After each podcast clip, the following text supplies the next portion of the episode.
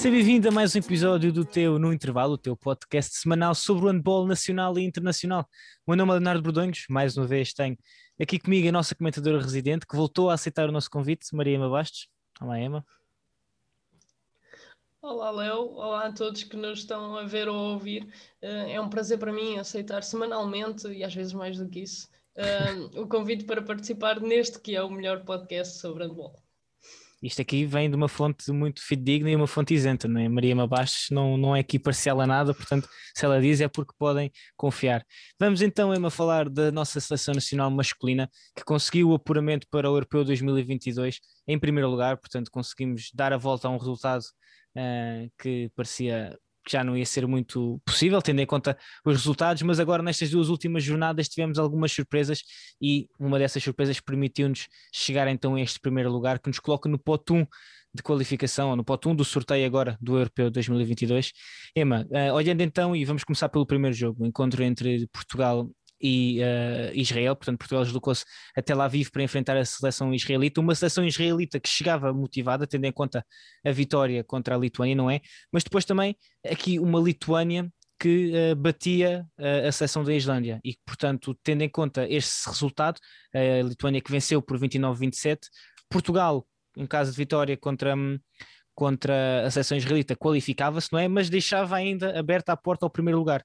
Focando-nos então neste jogo, foi uma vitória clara de Portugal, 41-29, e portanto, olhando então para este jogo e tendo em conta essa diferença tão grande, o que é que nos podes dizer sobre esta partida? O que é que achaste da forma como os comandados de Paulo Jorge Pereira se apresentaram?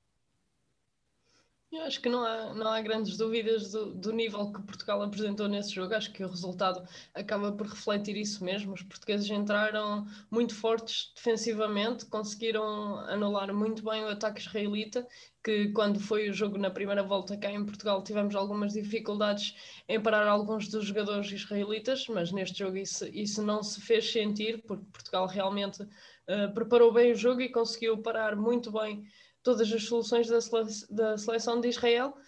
E, e, é de salientar a excelente entrada de, de, Portugal neste jogo. E também não, não nos podemos esquecer que a seleção de Israel uh, fazia o terceiro jogo em quatro dias, eles haviam vencido a Lituânia, como referiste bem, em casa. E, e depois de um dia, de, não, logo no dia seguinte defrontaram a seleção da Islândia e depois de um dia de descanso iam para o terceiro jogo frente a Portugal num espaço de quatro dias. Sabemos que isso fisicamente não é fácil para a seleção de Israel, mas acho que, que a diferença foi muito além de, de, da preparação física ou do, do, estado físico dos jogadores. Acho que a seleção portuguesa não deixou dúvidas de que era claramente favorita. E depois desse, desse grande resultado da, da Lituânia frente à Islândia, tal como tu referiste, deixou as contas do grupo em aberto e Portugal acabou por ter a oportunidade de lutar pelo primeiro lugar do grupo e fê-lo muito bem, mas já vamos uh, referir isso mais à frente. Quero só deixar aqui uma curiosidade que eu tinha, mas felizmente Portugal conseguiu o primeiro lugar, mas caso a Islândia não tivesse perdido pontos, eu estava muito curiosa para ver as alterações que o professor Paulo Pereira tinha falado que, que iria fazer, apresentar um plano B para este jogo com a Lituânia para dar, uh, pelo que eu entendi, mais tempo aos jogadores jovens e outra oportunidade, visto que Portugal não iria ter hipótese de lutar pelo primeiro lugar. Isso acabou por não acontecer, mas eu fiquei curiosa em saber o que é que viria daí. Sim, exato, isso era o ponto em que eu ia tocar. Infelizmente não tivemos a oportunidade de saber um bocadinho mais sobre estes jogadores que o professor Paulo Pereira disse que ia dar a oportunidade. Portugal, com a vitória e com a derrota da Islândia, teve então a oportunidade de chegar ao primeiro lugar. Tudo iria depender então do segundo jogo nesta dupla jornada, digamos assim, a última jornada desta fase de qualificação. Portugal recebeu a Lituânia no CDC de Matosinhos.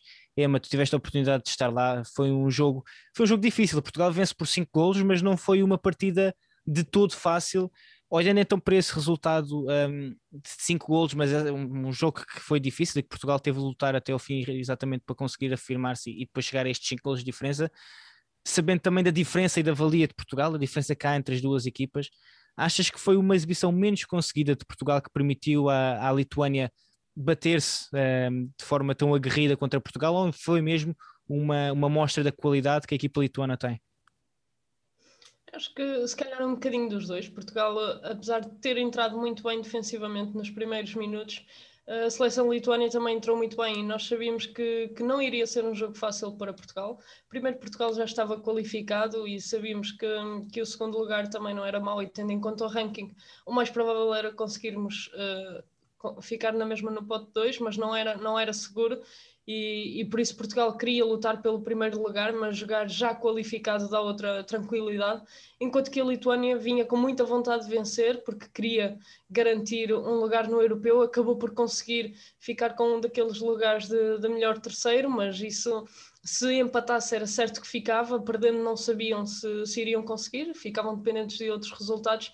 E por isso perspectivava-se um jogo bastante equilibrado. E tal como disse, apesar da boa entrada da seleção portuguesa a nível defensivo, com Humberto Gomes em, em grande destaque, uh, a seleção da Lituânia também entrou muito bem defensivamente, conseguiu anular alguns dos pontos fortes de Portugal e lembro-me perfeitamente que, que depois Portugal tentou arranjar soluções rápidas. Lembro-me de André Gomes fazer uh, remates precipitados e os ataques não estavam a ter a continuidade que se calhar uh, deveriam, e por isso Portugal teve muitas dificuldades e tratou-se de um jogo muito equilibrado. A Lituânia foi encontrando muitas soluções no jogo com a segunda linha, Portugal com dificuldades depois defensivamente em parar, em parar isso. Conseguiram parar em certa medida o Malassinskas, que sabemos que é um dos melhores centrais atuar na Europa, que havia feito 12 golos frente à seleção da Islândia uh, e Portugal não deixou, ele apenas faz dois golos neste jogo e ambos de livros de 7 metros. Conseguimos parar bem isso, mas a Lituânia não depende só de Malassinskas,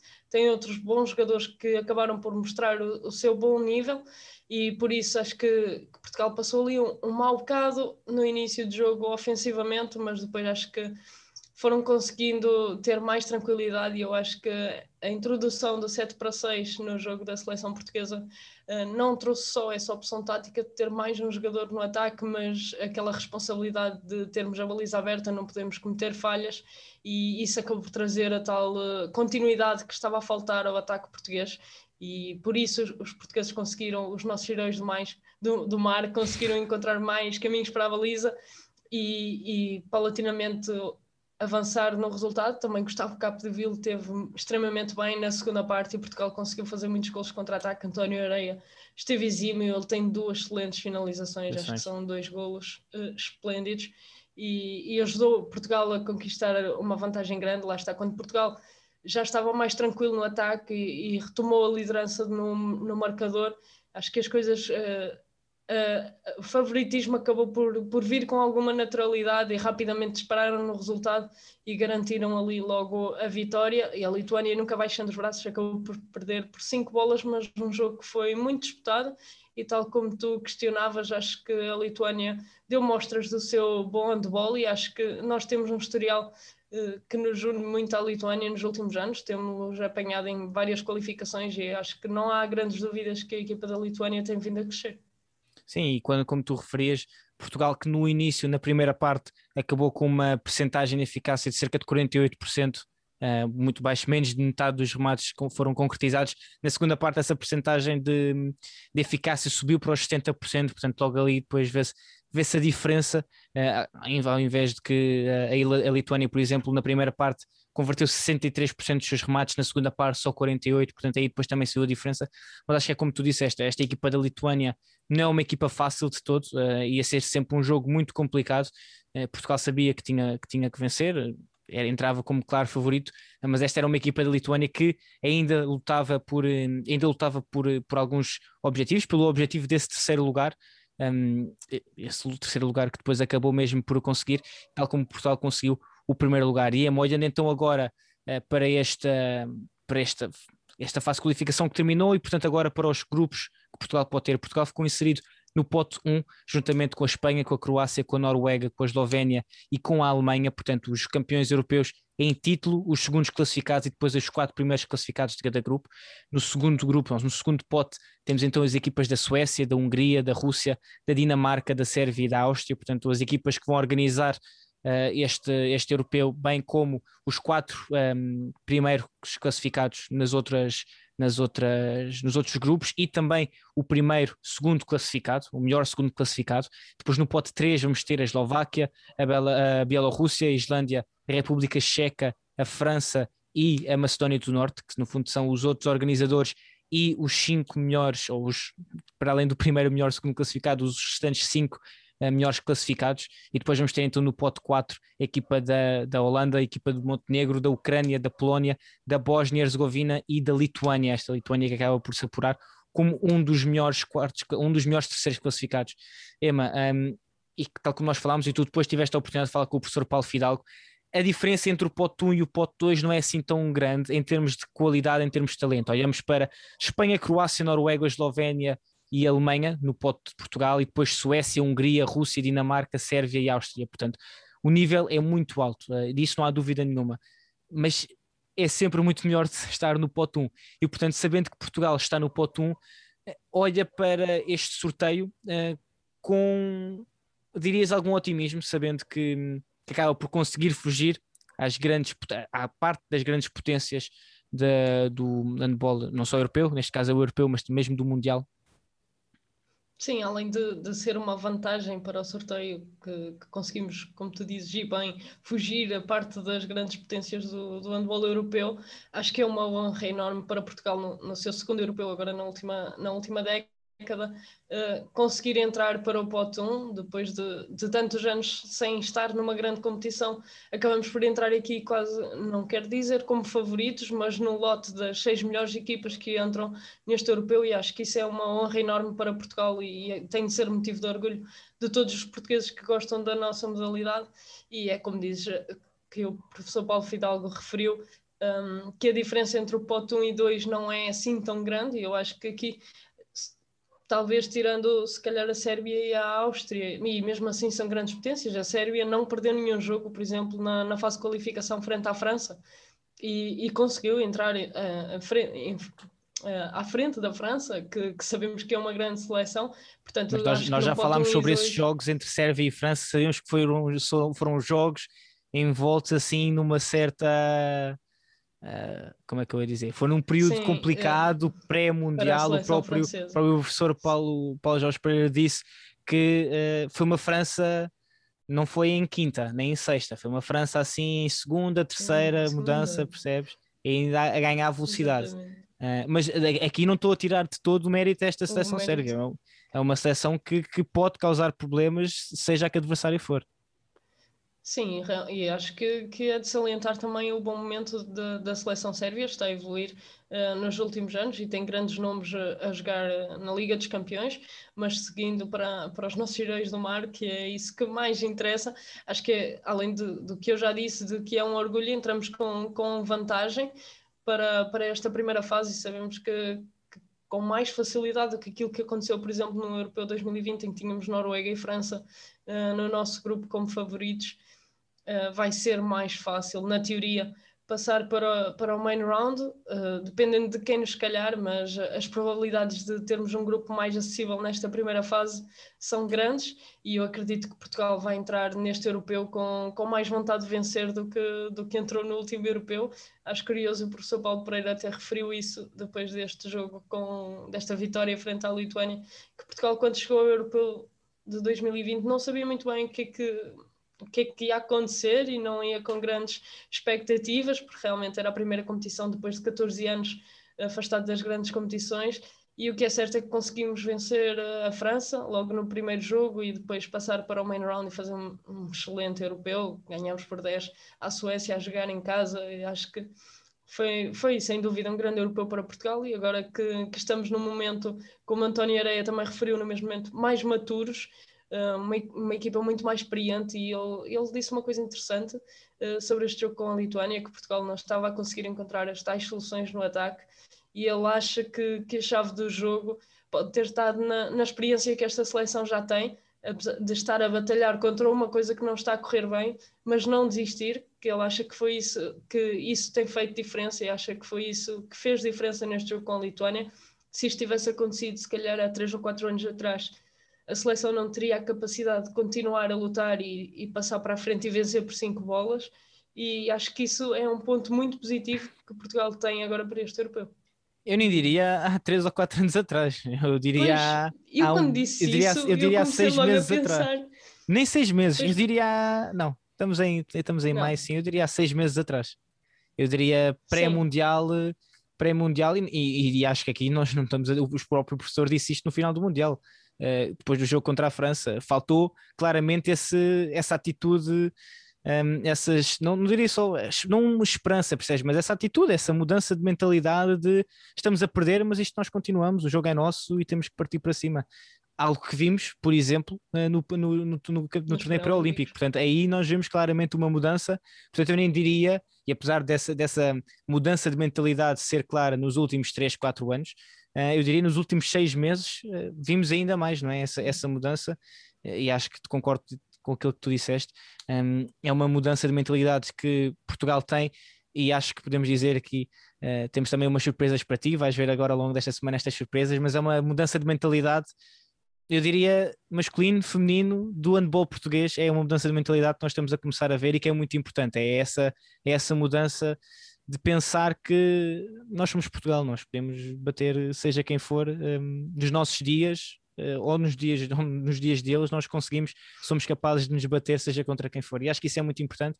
E num jogo como este contra a Lituânia, manter essa concentração, conseguir dar a volta, vencer por 5 e ficar em primeiro lugar. Um, mostra que Portugal, neste caso na equipa masculina, está aqui. Um, também acho que nós não podemos começar já a, a colocar Uh, não diria muita pressão, o europeu vai ser um europeu e temos que ver se conseguimos manter agora este nível, o nível que mostramos no europeu 2020, neste europeu 2022. Até lá ainda falta muito tempo, estamos a falar do início, a segunda quinzena de janeiro, portanto, até lá ainda muita coisa pode acontecer, mas é, é um passo muito grande. Vemos a forma como Portugal há pouco tempo lutávamos para conseguir entrar, entramos e agora estamos no pote 1, uh, no pote dos cabeças de série de um europeu, um, o que é absolutamente incrível. Eu acho que me deixa a mim, a ti, a Emma e a todos os que nos acompanham e que acompanham o handball e o desporto português só têm é que estar orgulhosos por este crescimento que nós temos visto. Fosse fazer uma pergunta difícil, já sabes que tinha que haver uma pergunta difícil. Suécia, Rússia, Sérvia, Hungria, Dinamarca e Áustria. Escolham. Ai, queres que eu escolha? Quero. Ok. E...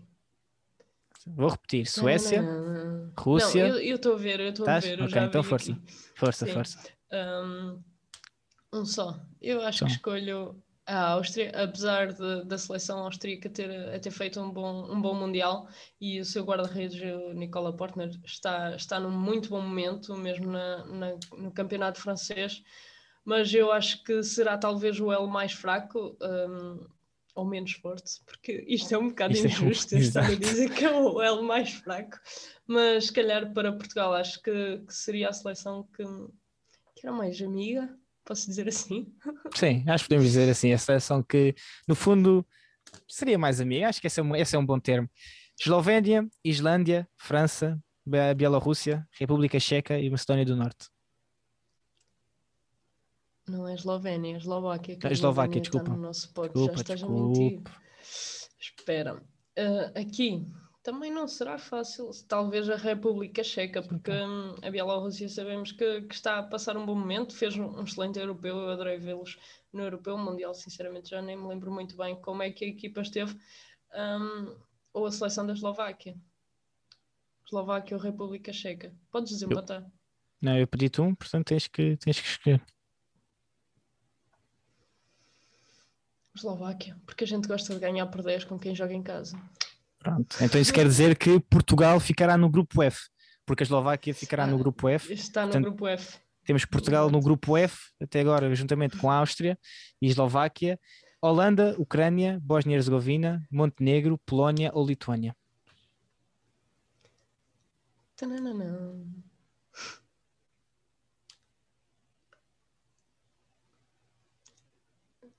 Não sei, eu não sei se sentiste que eu estou aqui um bocado indecisa. Força, tens tempo. Mas se eu acertar, se eu acertar, o que é que eu ganho? Olha, se tu acertares, isso é muito bom. E se tu, se tu acertares, eu vou dizer Exato. aquilo que é. Com o apoio de, aqui de quem chega e de quem gosta do nosso projeto e vai continuar a apoiar o nosso projeto, de certeza, vão continuar a comprar as nossas t-shirts, se quiserem continuar a apoiar, e as suetes, ou só a seguir-nos nas redes sociais. E se tu acertares, vamos ao Europeu 2022, cobrir o Europeu pela 7 metros, o que é que te parece? A ti e a quem te está a acompanhar, o que é que achas? Tens que acertar. Tens a, a, isso, não, agora tens a pressão é, toda em cima. Agora tens a pressão toda em cima. Mãos. Vamos lá ver. Agora quero ver Estamos se consegues ir com essa pressão. E agora faltava aqui uma música de suspense. Pá, eu podia cantar, mas acho que o pessoal não gostou Mas muito, pelo menos nos outros não, episódios ninguém não. disse nada do- da minha cantoria, portanto acho que não vale a pena. Não falaram bem porque também não querem falar mal. Exato, não, eu compreendo, compreendo. Ora bem, eu aqui é que eu sou muito. Eu não consigo escolher o L mais fraco, eu acabo por escolher uma equipa que eu sei que Portugal tem capacidade de vencer, mas uma equipa que eu gosto de ver jogar. E Mas é isso. Polónia. Não, porque Ah. a Polónia eh, está, passou uma fase de renovação muito complicada, mas eu acho que a Polónia já está no momento Exato, em que sim, mas- está mas- a crescer muito Mas e é uma ameaça. Eu gosto de os ver jogar, mas não os quero ver, não vale a pena. ah, mas vês como uma vale ameaça? Achas que podem, num dia bom, fazer uma gracinha? Lá está, Ah, sabemos sim. que nem todos têm dias perfeitos e Claro, sabemos que, que a seleção polaca é uma ameaça, sem dúvida. Ok. Eu acho que o europeu é uma competição muito Muito dura. não- e muito equilibrada e Uhum. podemos comparar mesmo com o Mundial eh, e sem Uhum. dúvida que as seleções europeias são muito mais fortes e O nível, o nível global difícil, está um bocadinho mais acima. está mais alto, exatamente. Mesmo aqueles que são os teoricamente mais fracos acabam por ser fortes e ter capacidade de, de vencer, mas eu já vou aqui enrolar a minha decisão, tipo, ah, bué. Ahm, acho que eu vou escolher a Holanda, porque eu gosto Era, muito era, era aquilo que eu ia escolher. do Luke Steins. Era exatamente aquilo que eu ia escolher. Exatamente por esse motivo, né? Exato, exatamente por, por esse motivo.